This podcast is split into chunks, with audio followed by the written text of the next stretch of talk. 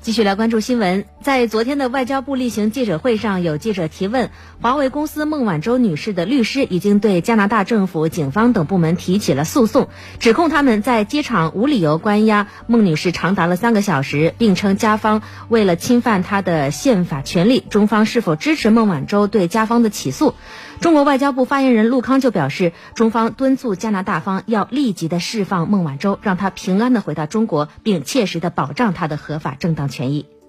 中国政府在这个问题上的立场，我们非常清楚，呃，也非常明确。美加两国滥用其双边引渡条约对中国公民任意采取强制措施，这是对中国公民合法权益的严重侵犯。呃，我们在此敦促美方立即撤销对孟晚舟女士的逮捕令和引渡请求。我们也敦促加方立即释放孟晚舟女士，让她平安回到中国，并切实保障她的合法正当权益，呃，避免错上加错。